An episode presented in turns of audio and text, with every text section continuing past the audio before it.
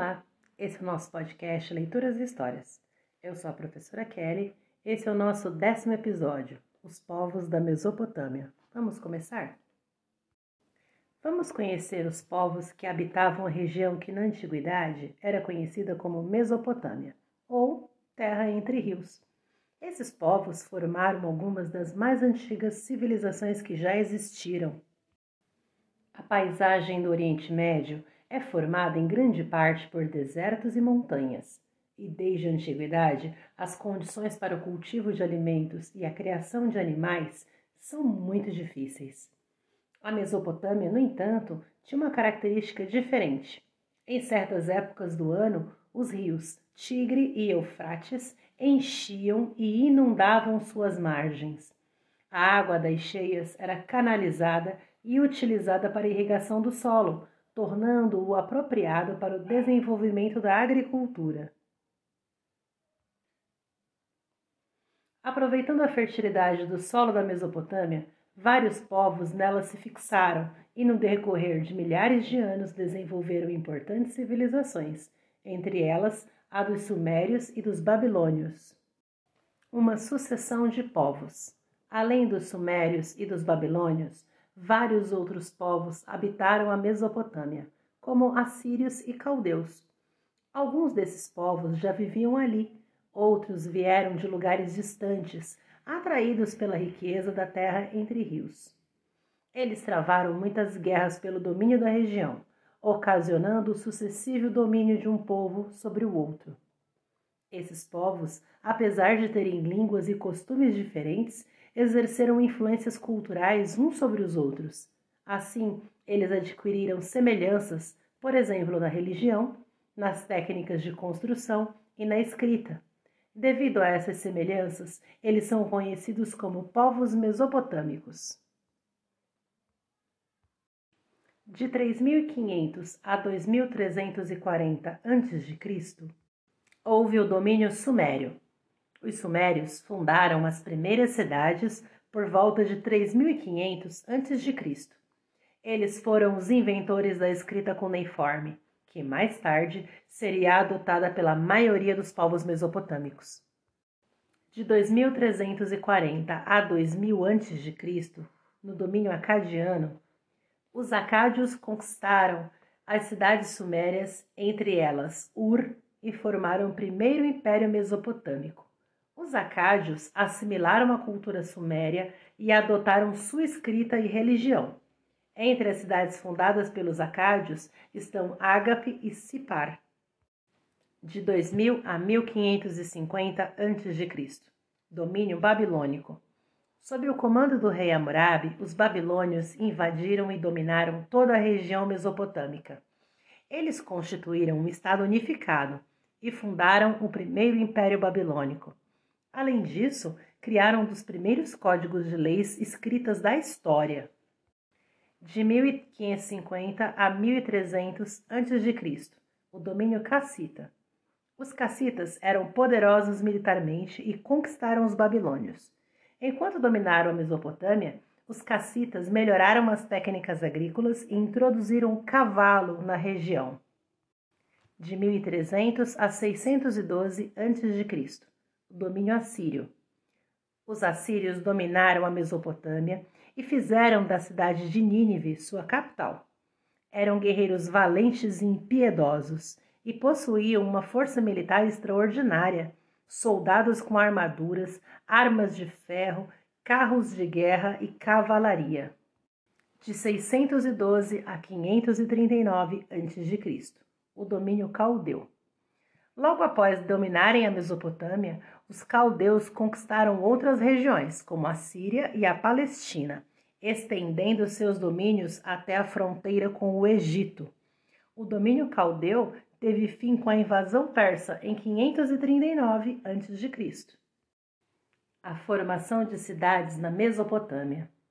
O estabelecimento das primeiras aldeias. De acordo com estudos arqueológicos, a região da Mesopotâmia já era ocupada por grupos humanos por volta de 8 mil antes de Cristo. Esses grupos, que já haviam domesticado cabritos e carneiros, e sabiam cultivar o trigo e a cevada foram aos poucos abandonando a vida nômade e se estabelecendo em aldeias. Entre esses grupos humanos estavam os sumérios, que provavelmente foram os primeiros a utilizar técnicas de irrigação em suas lavouras. Eles construíram canais e represas que permitiam o aproveitamento das águas dos rios Tigre e Eufrates para irrigar as plantações. Dessa forma, eles ampliaram as áreas cultivadas e conseguiam produzir mais alimentos do que o necessário para a alimentação dos agricultores. O excedente de alimentos ocasionou grandes modificações no modo de vida dos sumérios. A população aumentou e as aldeias cresceram. Muitas pessoas puderam deixar de trabalhar na agricultura para se dedicar a outras atividades. Surgiram então vários tipos de trabalhadores especializados, como tecelões, ceramistas, carpinteiros e comerciantes, desenvolvendo uma civilização.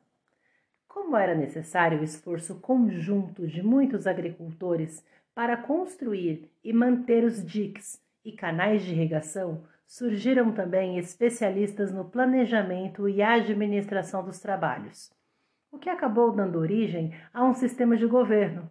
Para defender suas terras contra a invasão dos povos estrangeiros, foram organizados os exércitos.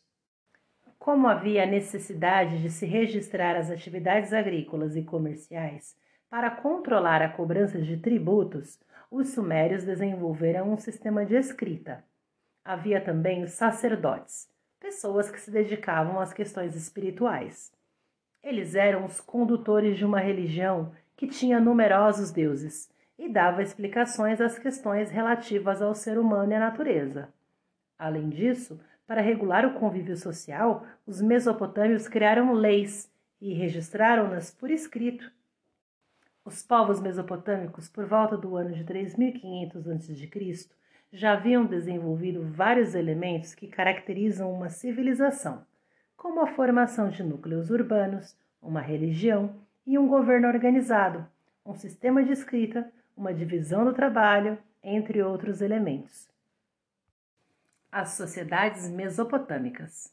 A sociedade mesopotâmica era formada por diversos grupos sociais e neles haviam diferentes condições de vida.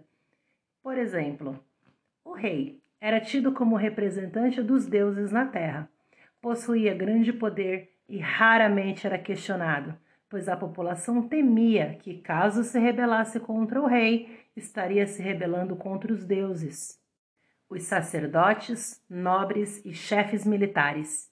Faziam parte de uma minoria privilegiada, ocupavam cargos mais altos do governo, exercendo forte influência na política e na economia. Os fiscais, escribas e comerciantes eram subordinados às camadas superiores da sociedade, mas tinham melhores condições de vida que os demais trabalhadores camponeses, soldados, artesãos e escravos. A maior parte das sociedades era formada por trabalhadores livres, que viviam em condições de pobreza e tinham que pagar tributos ao governo. Já os escravos geralmente eram prisioneiros de guerra ou pessoas que haviam perdido a liberdade por não conseguir pagar suas dívidas. As atividades econômicas.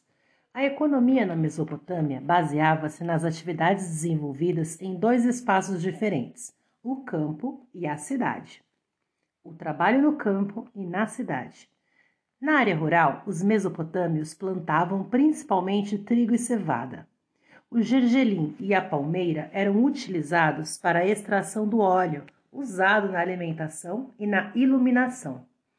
A atividade pecuarista também era muito importante eles criavam porcos, carneiros, cabritos para a produção de carne, lã, leite e seus derivados. Outros animais, como bois e jumentos, serviu para o transporte e para puxar o arado. Boa parcela do que era produzido no campo destinava-se à alimentação dos moradores das cidades. Entre eles haviam vários profissionais, como comerciantes, artesãos, barbeiros, escultores e carpinteiros. Muitos desses profissionais trabalhavam em suas próprias residências, pois nas cidades mesopotâmicas era comum as moradias serem também utilizadas como oficinas de artesanato, estabelecimentos comerciais ou armazéns. O comércio com outros povos. Os mesopotâmios mantinham relações comerciais com povos que viviam em outras regiões. Caravanas de mercadores viajavam para lugares distantes, como a Ásia Menor, o Egito, a Arábia e a Pérsia, para obterem produtos escassos na região mesopotâmica, como madeira, pedras preciosas e metais. Esses produtos serviam de matéria-prima para a fabricação de armas e joias, que eram exportadas depois de prontas. Os mesopotâmios exportavam também tecidos e cevada. O governo controlava o comércio e a produção do campo e das cidades, cobrando tributos sobre todas essas atividades. A religião na Mesopotâmia. Assim como a maioria dos povos, os mesopotâmios também davam grande importância às práticas religiosas.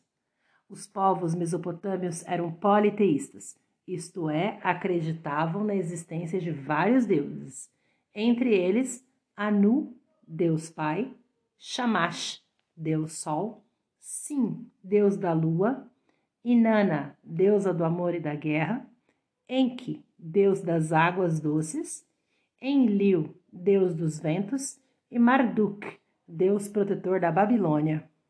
Os mesopotâmios acreditavam que os deuses e deusas eram responsáveis por tudo que acontecia no mundo.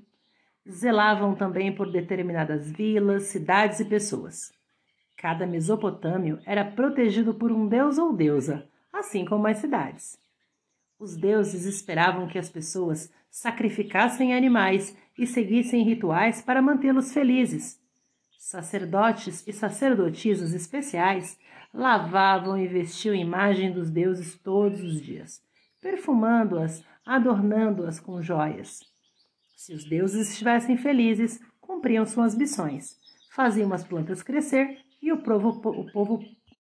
Se os deuses estivessem felizes, cumpriam suas missões, faziam as plantas crescerem e o povo prosperar.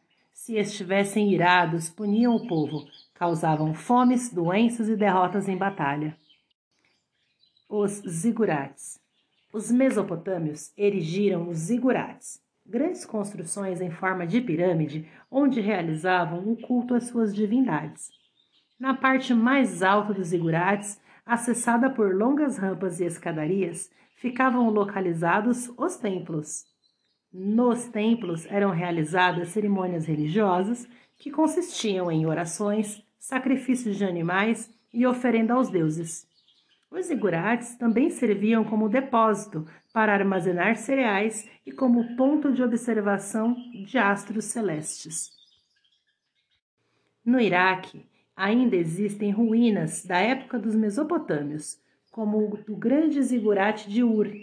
Essas ruínas são consideradas patrimônio histórico do Iraque. Patrimônio histórico é tudo aquilo que tem significado histórico para as sociedades humanas. Por exemplo, edificações, pinturas, utensílios domésticos, roupas, danças, pratos típicos, entre outros. A mitologia mesopotâmica, o dilúvio. A palavra mitologia vem do grego mitos, que significa fábula, e logia, que significa estudo. Então, mitologia significa o conjunto de histórias que pretendiam explicar a origem do ser humano, do universo e seu funcionamento por meio da ação dos deuses e heróis. Para explicar a ocorrência de eventos naturais, entre eles terremotos e dilúvios, os povos mesopotâmios criaram seus próprios mitos. O mito do dilúvio, que muitos conhecem como a história da Bíblia, por exemplo, é de origem mesopotâmica. Vamos a ela. Houve um tempo em que Enlil, o deus dos ventos, o mais poderoso dos deuses, se desgostou da humanidade e decidiu mandar uma inundação, da qual nenhum vivente pudesse escapar. Mas a sentença pareceu demasiadamente rigorosa a Ea, um outro deus que num sonho deu aviso a Utnapishtim, o mortal de sua predileção. O prevenido Utnapishtim construiu um barco para seu uso e dentro dele colocou sua família e as sementes de todas as criaturas vivas, a bicharada dos campos e todos os artesãos. O barco resistiu à tempestade que se desencadeou por seis dias e seis noites. No sétimo dia, quando as águas baixaram, Utnapishtim desembarcou e fez saírem os seus passageiros, os homens e animais. A escrita cuneiforme. A importância da escrita. A escrita cuneiforme é uma das mais antigas do mundo, desenvolvida pelos sumérios no quarto milênio antes de Cristo. Seu nome vem de cunha, que era o formato de um instrumento de junco utilizado para gravar os sinais em tabletes úmidos de barro. Após serem gravados, os tabletes eram expostos ao sol para secar. Povos como os sumérios, os babilônios e os assírios utilizaram a técnica cuneiforme para escrever. A escrita facilitava o controle da produção e do estoque de alimentos, dos rebanhos e de produtos têxteis, e também possibilitava o registro da contabilidade dos templos e dos palácios reais. Mesmo com o desenvolvimento de alguns sinais fonéticos, a escrita mesopotâmica continuou muito difícil de ser aprendida e seu uso permaneceu restrito aos escribas. Depois, com o aperfeiçoamento dessa escrita, seu uso foi ampliado e ela passou a ser utilizada para registrar decretos reais, códigos de leis, hinos, poesias, cartas de amor e etc. O Código de Hammurabi. O Código de Hammurabi foi organizado entre 1792 e 1750 a.C., durante o governo de Hammurabi, o rei da Babilônia. O código era composto de 282 artigos que tratavam de temas variados, desde pequenos delitos até crimes graves. O código era baseado em um antigo princípio mesopotâmico o princípio de Talião, que significava olho por olho, dente por dente. De acordo com esse princípio, o responsável por um crime deveria receber um castigo semelhante ao crime que cometeu. Vamos ver alguns exemplos. No artigo 196, se um Ailium, um homem livre, destruir o olho de um outro Ailium, destruirão também o seu olho. No 195, se um filho bateu em seu pai, cortarão a sua mão. No artigo 200. Se um Ailium, um homem livre, arrancou um dente de um Ailium igual a ele, arrancarão também o seu dente. No artigo 205, se o escravo de um Ailium agrediu a face do filho de um homem livre, cortarão a sua orelha.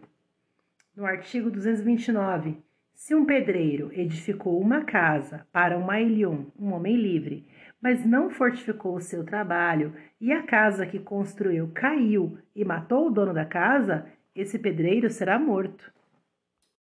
Apesar de o código ser baseado no princípio de Talião, haviam casos em que as penas eram aplicadas conforme a condição social das pessoas envolvidas. Por exemplo, pessoas livres recebiam penas diferentes das penas dadas aos escravos. O monumento que contém a inscrição do Código de Hammurabi foi encontrado por arqueólogos franceses por volta do ano de 1900 e levado para o Museu do Louvre em Paris, na França. O monumento foi talhado em uma dura pedra negra e cilíndrica de diorito. O tronco de pedra possui 2,25 metros de altura e uma circunferência de 1,60m. Na base tem 1,90m de largura. Toda a superfície dessa estela cilíndrica de diorito está coberta por um denso texto cuneiforme. Em um alto relevo, retrata-se a figura de Kamur Rabi, recebendo a insígnia do reinado e da justiça de Shamash, deus dos oráculos. O Código de Hammurabi é um dos mais antigos conjuntos de leis escritas que se conhece. Mas afinal, por que as leis são importantes para uma sociedade? Ora, As leis auxiliam a regular o convívio, estabelecendo direitos e também limites para ações das pessoas. As leis determinam punições para quem não cumpri-las, buscando garantir a boa convivência social. É muito importante que os cidadãos conheçam as leis que regem a sociedade em que vivem, pois é por meio delas que os conflitos e desentendimentos podem ser resolvidos de forma justa e pacífica. E chegamos ao final de mais um episódio. Espero que vocês tenham curtido. Eu adorei. Nos encontramos no próximo podcast. Até lá!